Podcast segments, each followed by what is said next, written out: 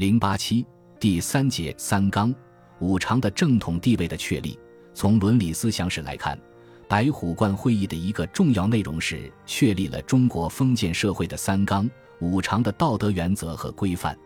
虽然董仲舒从人负天数、天人合一的思想出发，已经提出了三纲五常的思想，但他没有给三纲五常以确切的解释，甚至没有明确说出三纲的具体内容。在白虎观会议以前，三纲。五常还只是一种学说，一种主张，但是由皇帝亲自主持召集的这次会议，是作为官方的文件下达到全国的。自此以后，三纲五常才成为中国封建社会中人人都必须遵守的道德规范。由于它能够维护封建社会的等级制度和巩固地主阶级的统治，尽管在以后的时期内。随着封建社会的发展而不断变化其具体要求，但基本上没有离开白虎观会议的内容。白虎通义中说：“三纲者，何谓也？为君臣、父子、夫妇也。六纪者，为诸父、兄弟、族人、诸舅、师长、朋友也。故韩文家曰：君为臣纲，父为子纲，夫为妻纲。又曰。”敬诸父兄，六纪道恒，诸舅有义，族人有序，昆弟有亲，师长有尊，朋友有旧。白虎通义三纲六纪，这里除三纲外，又提出了六纪。这六纪主要是以氏族家庭关系为主的一种扩大，诸父兄弟、族人、诸舅，再加上师长、朋友的关系。白虎通义中把师长的关系提到了一个新的地位。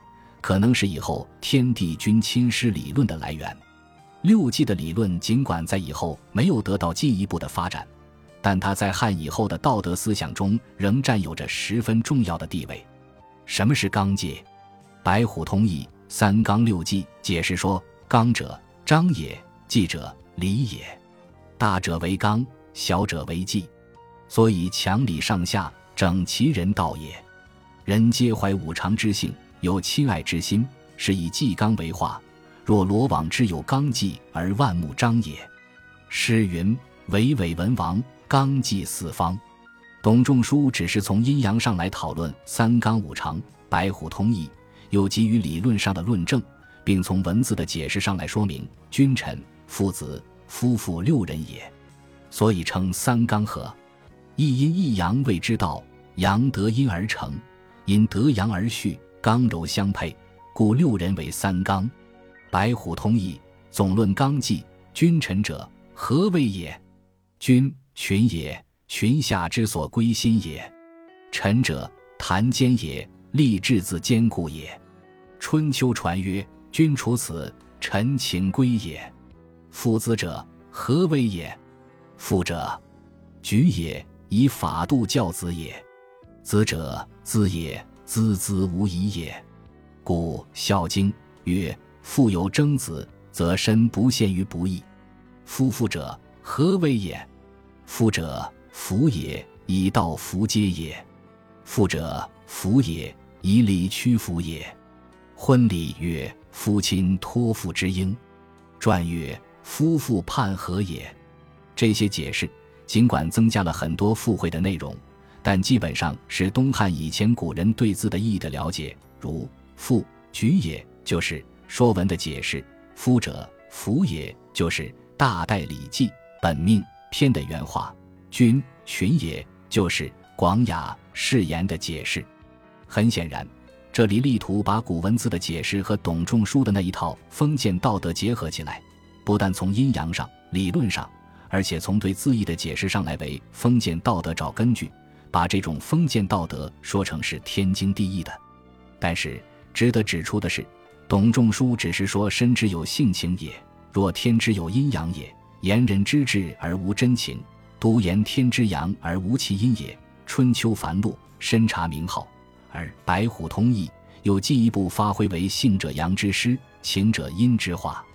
人秉阴阳气而生，故内怀五行六情。白虎通义，情性。进一步确立了性生于阳、情生于阴的性阳情阴的理论。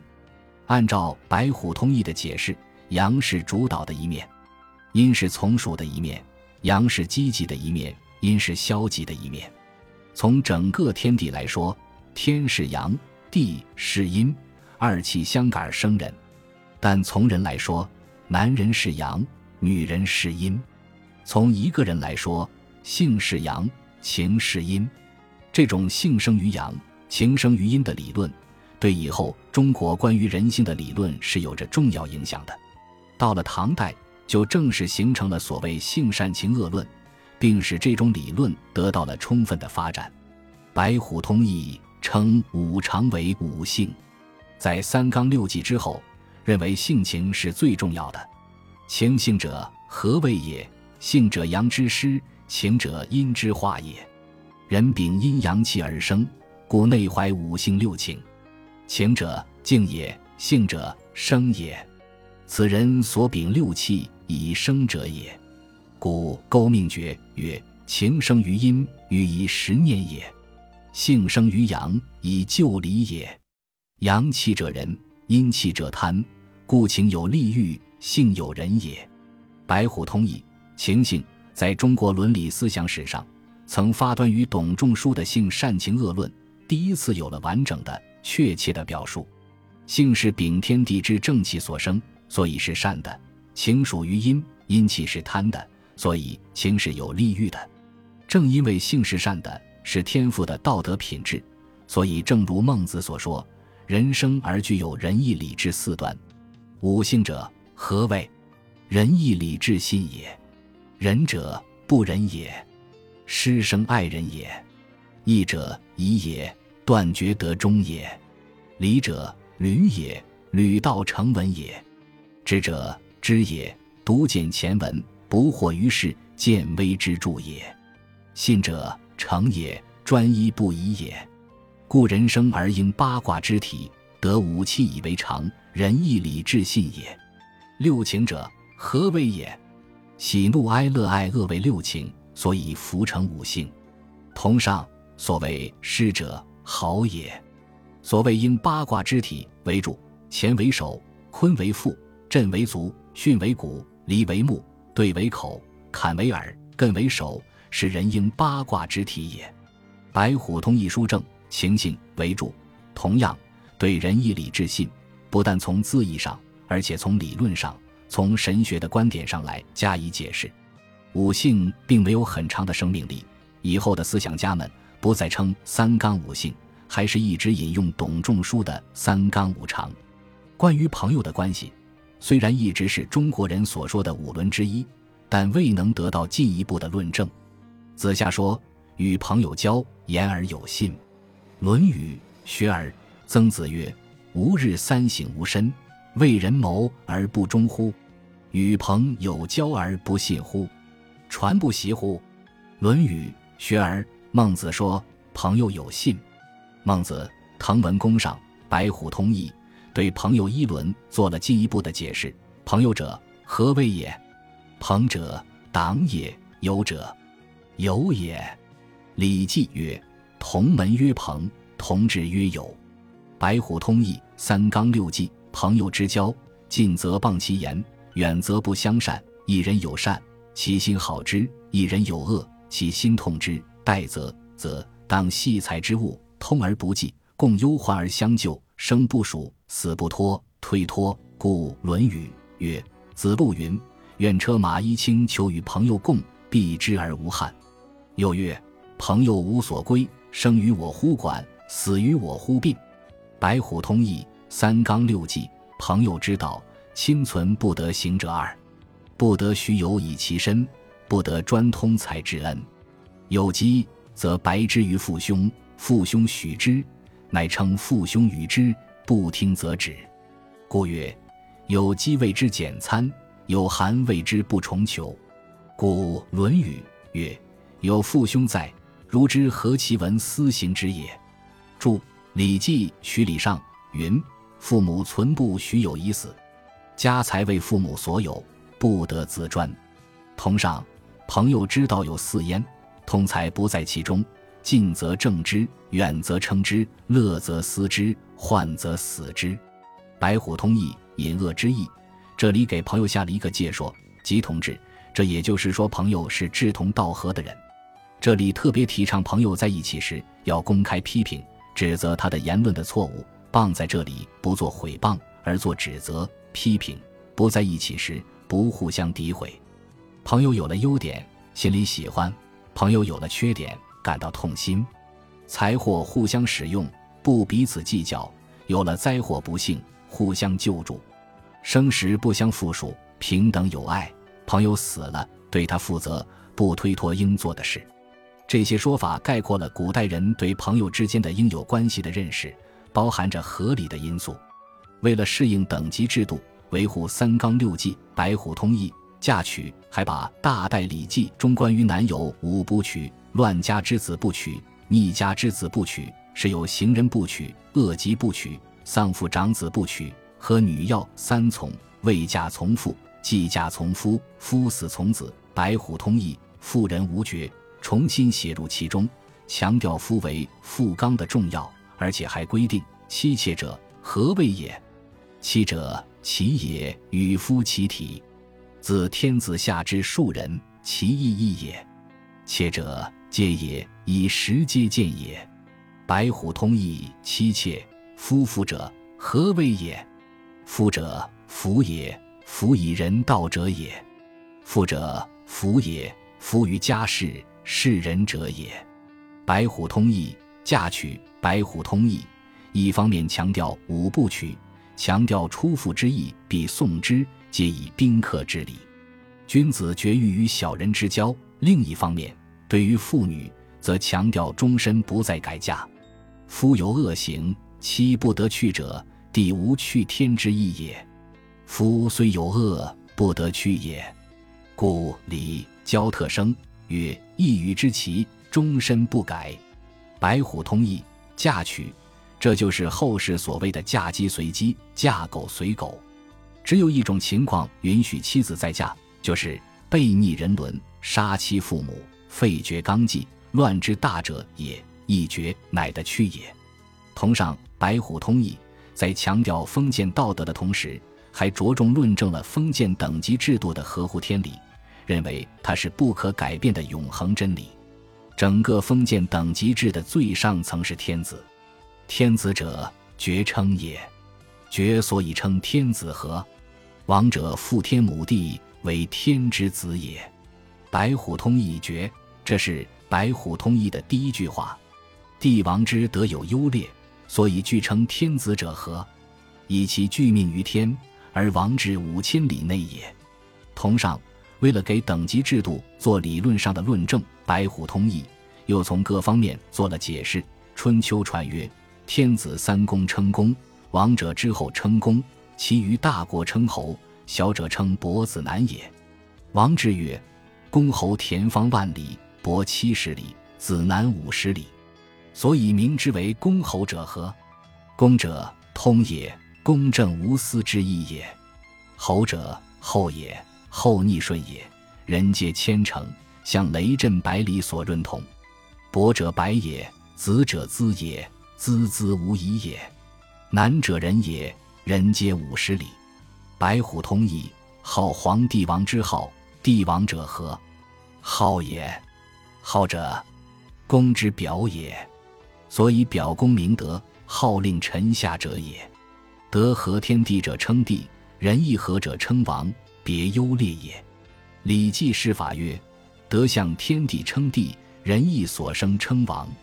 同上，王者，王也，天下所归王。同上，整个白虎通义的内容，可以说贯穿一条极为明显的主线，这就是维护封建等级制度，宣扬三纲六纪五常。从爵号始开始，直到最后，几乎可以说每一部分的每一个思想。”都是要用封建的道德观念、政治思想来维护封建的等级制度。他对每一个字的解释，总是通过先引古义，然后穿凿附会，以达到其维护封建等级制度的目的。关于法律和道德的关系，白虎通义强调了刑法是辅助道德来维护和巩固统治秩序的。圣人治天下，必有刑罚和，所以左德助治，顺天之度也。故玄觉赏者是有所劝也。设刑法者，名有所惧也。白虎通义五行，这里把刑法的作用归结为左德注释四个字，是总结了统治阶级的经验之后所做的比较准确的概括。白虎通义对道德和法律的许多概念都做了较为详细的解释，反映了这些概念在中国产生的渊源。如关于刑法的解释，五行者，五常之鞭策也。行所以五合，法五行也。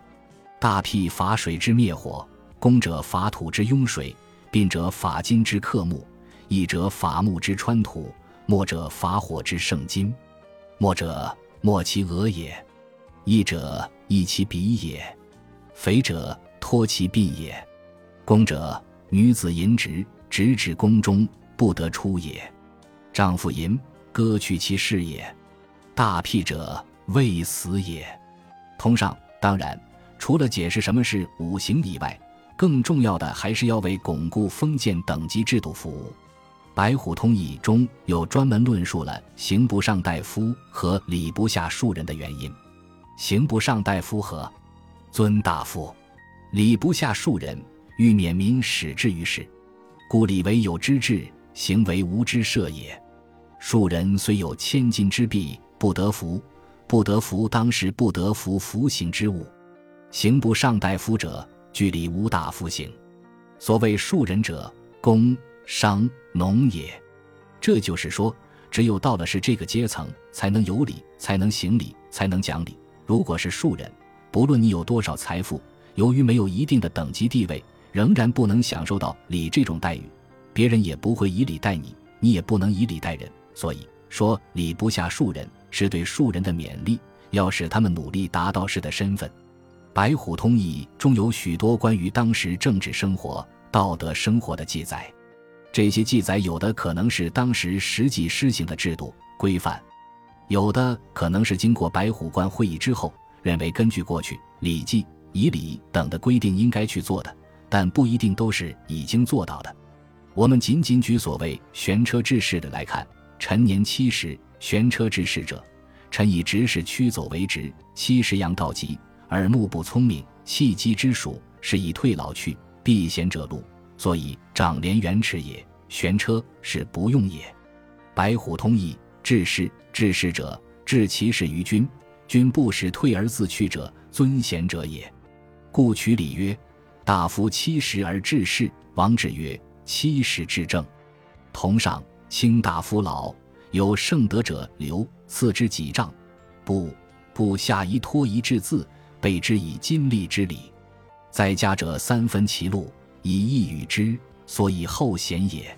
白虎通义，治士取礼曰：大夫治士，若不得谢，则必赐之几丈。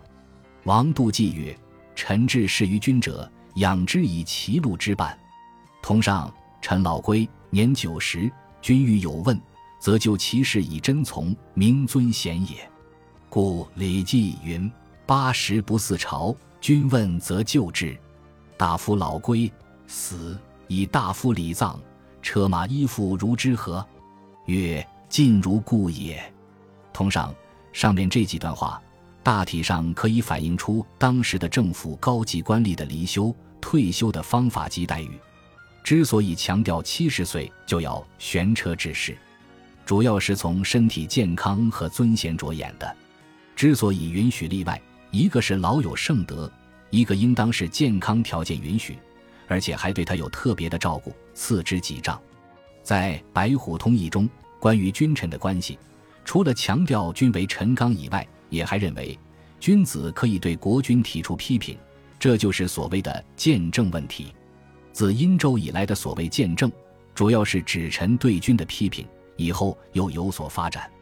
这一方面反映了谏政对于维护统治的重要，另一方面也反映了从政者所应具有的品德。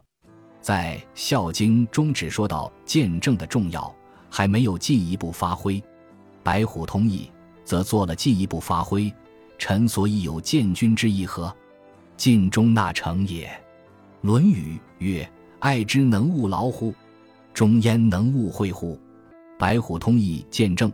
白虎通义援引《礼记》，曲礼，认为臣对君之见，如果三谏不听，就可以离去，以达到屈尊身卑、孤恶君的目的。但是又规定，却曰：某智性顽钝，言语不任用，请退避嫌。如是，君待之以礼，臣待放；如不以礼待，遂去。所以言放者，臣为君会；若言有罪放之也。同上，他也明确规定：子见父，父不从，不得去者，父子一体而分，无相离之法。有火驱木而灭也。《论语》是父母击谏，下言又敬不为。《礼记·曲礼》曰：“为人子之礼，不显见，三谏而不听，则好气而随之。”又内则云：“父母有过，下其一色，柔声以谏，谏若不入。”起敬起孝，悦则复谏，不悦，与其得罪于乡党州里，宁赎谏。父母怒，不悦而踏之流血，不敢疾怨，起敬起孝。这一切仍是为维护等级制度服务的。白虎通义将见证分为五种，这是对封建社会见证的一种概括。见者何？见者奸也，更也。是非相见，革更其行也。人怀五常，故知见有五：一曰讽谏，二曰顺谏，三曰门规谏，四曰止谏，五曰献谏。讽谏者，智也，知祸患之盟，深睹其事，未章而讽告焉，此智之性也。顺谏者，仁也，出此训顺，不逆君心，此人之性也。门规谏者，礼也，使君颜色不悦，且细。悦则复前，以礼进退，此礼之性也。执见者，信也；执者，智也。志向其事而见，此信之性也。献见者，义也。恻隐发于中，知言国之害，立志忘生，为君不必丧身，此义之性也。孔子曰：“见有五，无从讽之见。”士君进思尽忠，退思补过，去而不善，见而不露。白虎通义见证。本集播放完毕，感谢您的收听，喜欢请订阅加关注，主页有更多精彩内容。